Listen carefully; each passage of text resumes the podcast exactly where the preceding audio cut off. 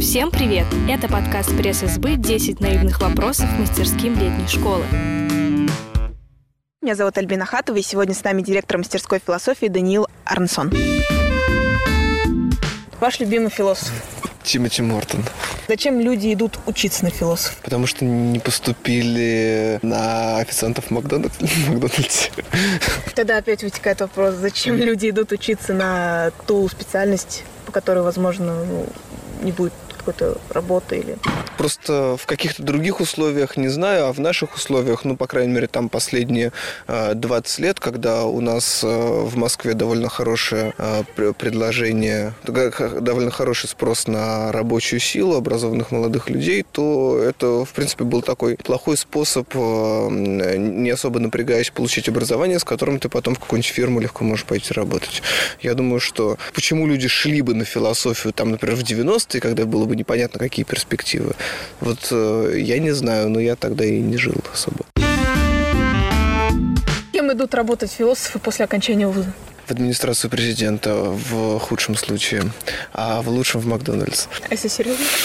Ну, отчасти это серьезно. Нет, есть, ну, это шутка не просто так возникла. А, ну, то есть э, кто-то идет обслуживать, ну, и заниматься идеологическим обслуживанием власти, это правда. А, кто-то э, идет в журналистику. А, ну, большинство, понятно, просто идет работать куда-то в фирмы, в бизнес. То есть, ну, понятно почему. То есть, если какие-то философские профессии, помимо тех областей, куда идут в целом все гуманитарии. Понятно, что есть области, которые засасывают гуманитарии, типа какие-нибудь менеджеры среднего звена в банках, там, где надо общаться с людьми, что-то делать. Но вот э, такие специфические философские сегодня, может, это вот какая-то такая популярная журналистика, не расследование, а именно вот что-то лидеры общественных мнений, то, что называется, или идеологическое обслуживание потребностей государства, ну, или в академическую деятельность. А сколько зарабатывает философ? Те, которые не умерли с голоду, зарабатывают неплохо. Ну, я не знаю, 50 тысяч рублей. Вам нравится быть философом? Да. Правда, что если заниматься философией, то можно стать умным? Нет. Чем философия отличается от психологии или какой-либо другой дисциплины? Тем, что она не является дисциплиной. Что это? А, хрен знает.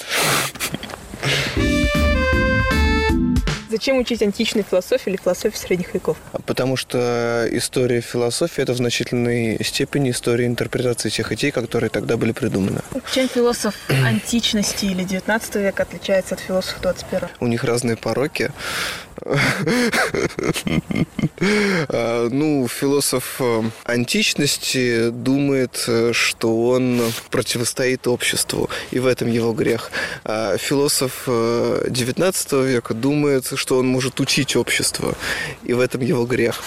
А философ 21 века думает, что он может троллить общество, это сойдет ему с рук, и в этом его грех. Оказавшись перед Кантом, что ты у него спросишь?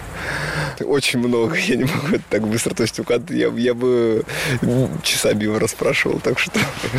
В чем смысл жизни? Я думаю, смысл жизни в том, чтобы понять, что жизнь это не твоя индивидуальная жизнь, а нечто, некая более сложная целостность. То есть, ну, она же нас окружает, жизнь.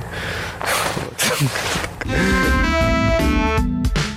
С нами был директор мастерской философии Даниил Арансон. Меня зовут Альбина Хатова. До следующего выпуска.